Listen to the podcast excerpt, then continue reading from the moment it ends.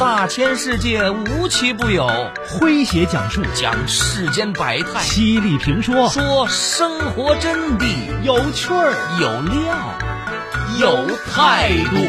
这里是张公开讲之家庭有声版。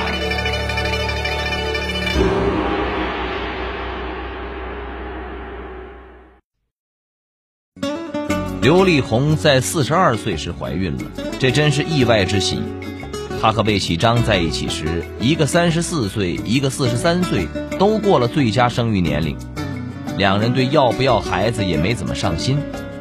现在好了，刘丽红心里暗喜，老魏今年五十一，按早年的算法，可说是老来得子了。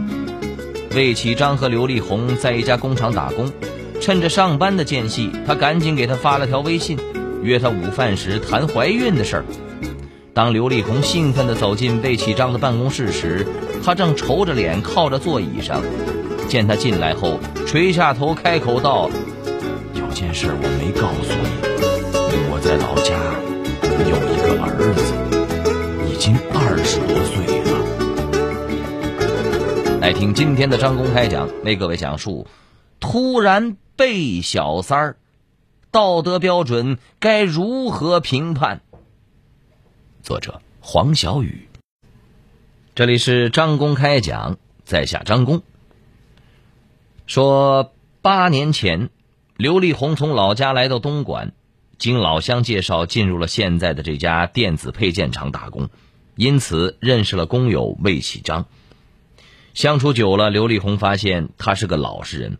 话不多，心却细，出活好，一帮工友都挺佩服他。有一次，车间主任来查岗，正赶上刘丽红身体不舒服，上班迟到了。车间主任追问时，见旁人都不敢吭声，魏章启替他撒了个谎，掩盖了过去。后来，魏章启被大家推选为组长，管理层也早已经注意他，却不知道谁将这事儿打了小报告。害他落了选。刘丽红知道之后，心里很过意不去，但也明白自己做不了什么可以挽回，便想着以后在生活上多关心他。魏启章出来打工十来年了，他在老家的兄弟姐妹不少，但是都混得不太好，不时的还要父母接济。他原本一直在县办企业从事技术工作，结果企业倒了。当时他三十多岁，不愿意啃老，尽管只有初中文凭，但是好歹手里有点技术，便一个人南下打工了。同是天涯沦落人，知道魏启章的经历后，刘丽红对他更多了一份好感。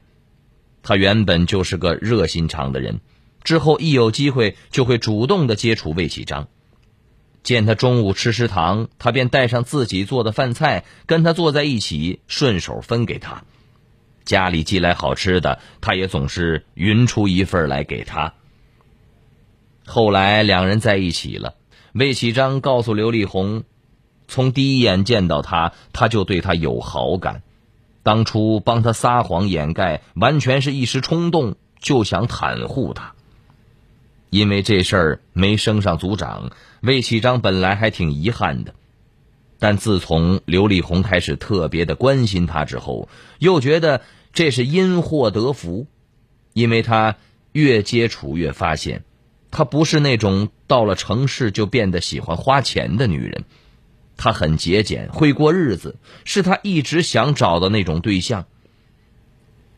自从和魏启章好上之后，刘丽红更加确认，原来那些追求者、相亲对象。之所以没有结果，就是因为不合适。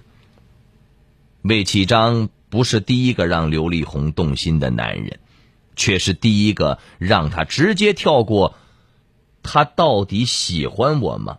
我是不是真的喜欢他的猜疑”，而很肯定想要一起过一辈子的男人。而对于魏启章为什么四十多岁仍然单身？刘丽红则很愿意相信他的解释，谈过一两个对象，最后发现都不是结婚的人选。出来不到三年，靠着技术好又肯干，魏启章有了些积蓄，除了帮补家里之外，他还在东莞按揭买了套房。两人好上之后，刘丽红便从工厂的宿舍搬进了魏启章的房子里，住到一起成了一家人。刘丽红便主动分担了每月一半的按揭款。一起生活的开销比分开住的时候要少，再加上他每个月少还点贷款，这样就能多存点钱。工友们都认为，刘丽红能在三十多岁的年纪找到一个有房产又可靠的男人，比起大多数在外打工的同龄单身女人，她已经相当的幸运了。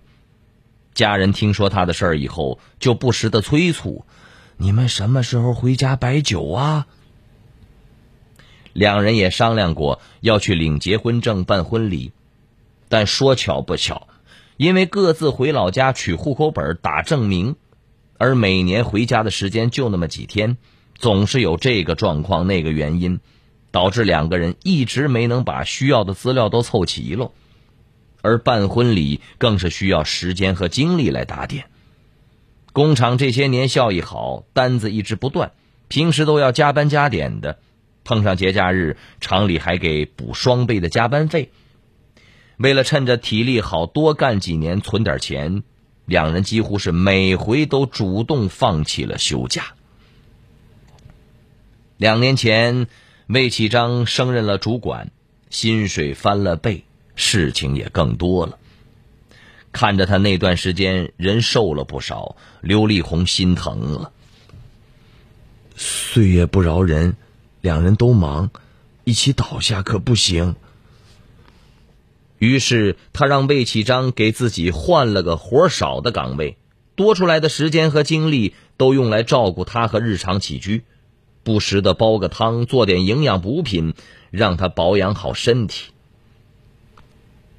这么一年年过下来，婚礼这件花钱、费时间、耗精力的事儿，就这样的被两个人有意无意的一直延后了。刘丽红在四十二岁时怀孕了，这真是意外之喜。她和魏启章在一起时，一个三十四岁，一个四十三岁，都过了最佳生育年龄。两人对要不要孩子也没怎么上心。现在好了，刘丽红心里暗喜，老魏今年五十一，按早年的算法，可说是老来得子了。魏启章和刘丽红在一家工厂打工，趁着上班的间隙，他赶紧给他发了条微信，约他午饭时谈怀孕的事儿。当刘丽红兴奋地走进魏启章的办公室时，他正愁着脸靠着座椅上。见他进来后，垂下头开口道：“有件事我没告诉你，我在老家有一个儿子，已经二十多岁了。”来听今天的张公开讲，为各位讲述：突然被小三儿，道德标准该如何评判？您正在收听的是张公开讲。这里是张公开讲，在下张公，我们接着往下讲。说得知自己怀孕后，刘丽红又一次想到了结婚。自己和魏启章都没本地户口，也没办结婚证，孩子生下来属于非婚生子，以后落户上学还挺麻烦。他去找魏启章，更重要的是商量。让老魏请假，专门去办结婚证。直到听见魏启章说出：“我有一个二十多岁的儿子。”刘丽红半晌都没缓过神儿来。他有儿子，有老婆的，那我不成了小三儿了？魏启章却告诉他说。我跟那个女人既没感情也没名分。他说，当时家里条件不好，与那个女人没有领证也没有摆酒席，就住到了一起。相处一年不到，发现自己并不喜欢她，想分手。这时却有了儿子。女人娘家人都没了，让他离开等于逼他走绝路。他又是个老实勤快人，家里家外都是一把好手。这些年带大儿子、照顾父母全靠他。现在你打算怎么办？孩子照生，我俩还像以前那样过日子？不行，要想继续过下去的话。你必须跟他断绝关系，让他离开你家。他也五十岁的人了，又是我儿子的妈，我父母还要他照顾，他又没做做啥错事儿，突然让他离开我家，有点强人所难。接下来的那段时间。刘丽红和魏启章几乎每天都在重复以上的争吵，谁也没法说服谁迈出下一步。刘丽红觉得自己太委屈了，这些年一心一意的跟着魏启章过日子，掏心掏肺的照顾他，到头来不但老婆的名分没有，还被小三儿了。那打掉孩子吧，又怕年龄大了。再要要不上，而跟他分手呢，自己带着孩子又怎么过？连个住的地儿都没有，难道没有路可走了吗？刘丽红想到了闺蜜兼同学小慧。小慧是这些年两人一路走过来的见证人。听完刘丽红的倾诉后，小慧问她说。事到如今，你先想清楚自己想要什么：是跟老魏从此分手，还是只要一个正式的名分，让孩子可以正大光明的生下来？没等刘丽红开口，小慧接着说：“我知道你俩还是有感情的，老魏人不坏，只不过不想放弃他的奇人之福。他既想给你名分，又不想背着陈世美的骂名。”天下哪有这么便宜的事儿？你得逼他。怎么逼呀？吵也吵了，闹也闹了，打官司。原来，前不久小慧的一个朋友也遭遇了与刘丽红类似的状况，最后是通过上法院起诉解决了问题。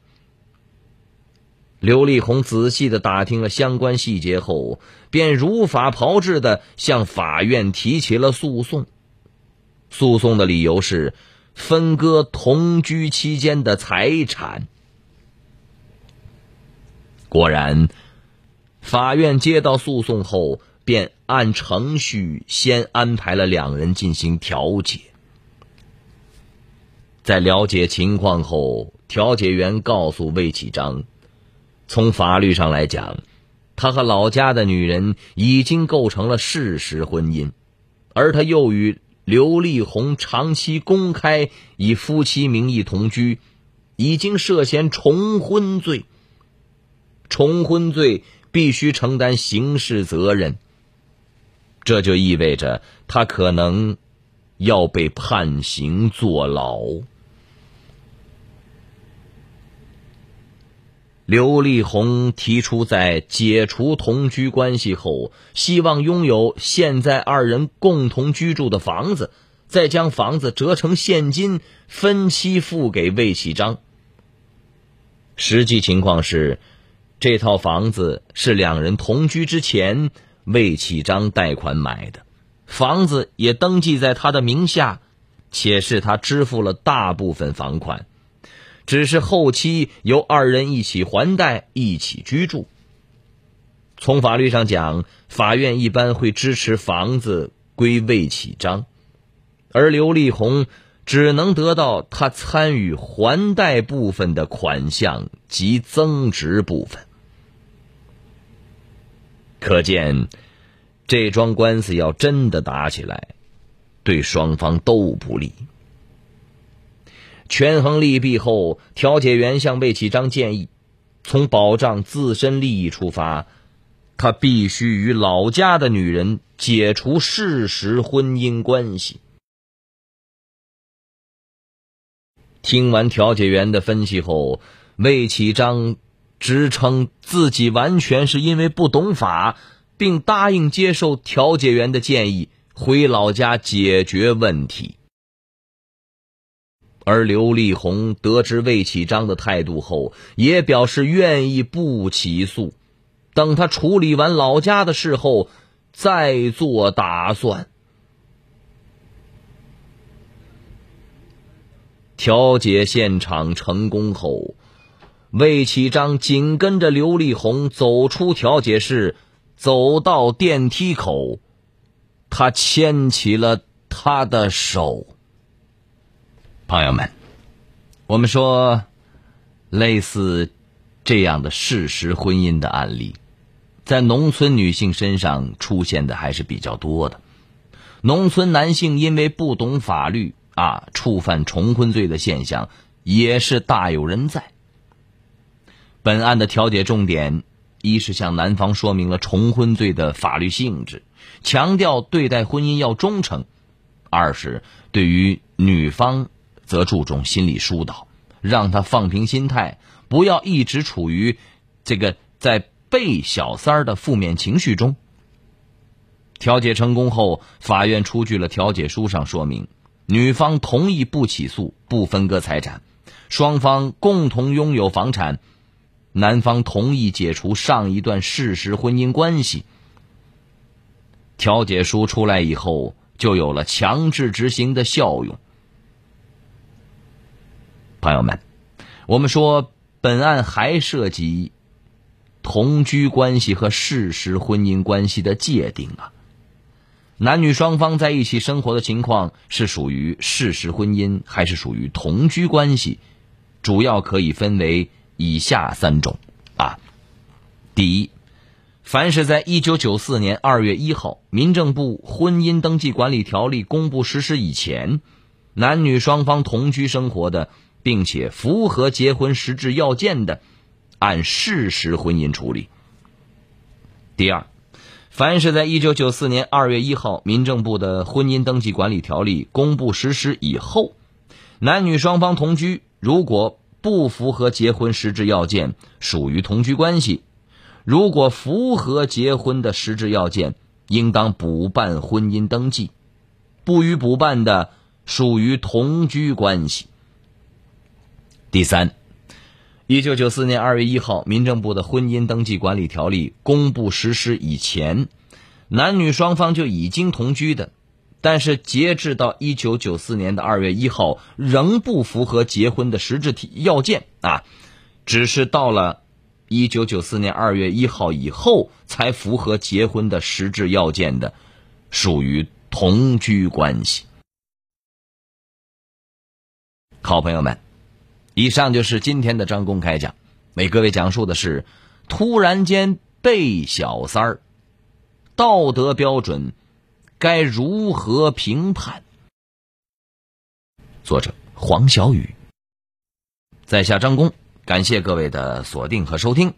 明天同一时间，张工将继续为您讲述。明儿见。记录大千世界。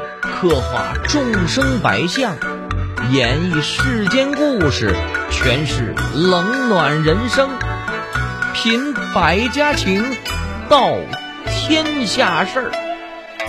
这里是张公开讲之家庭有声版，咱明儿个接着讲。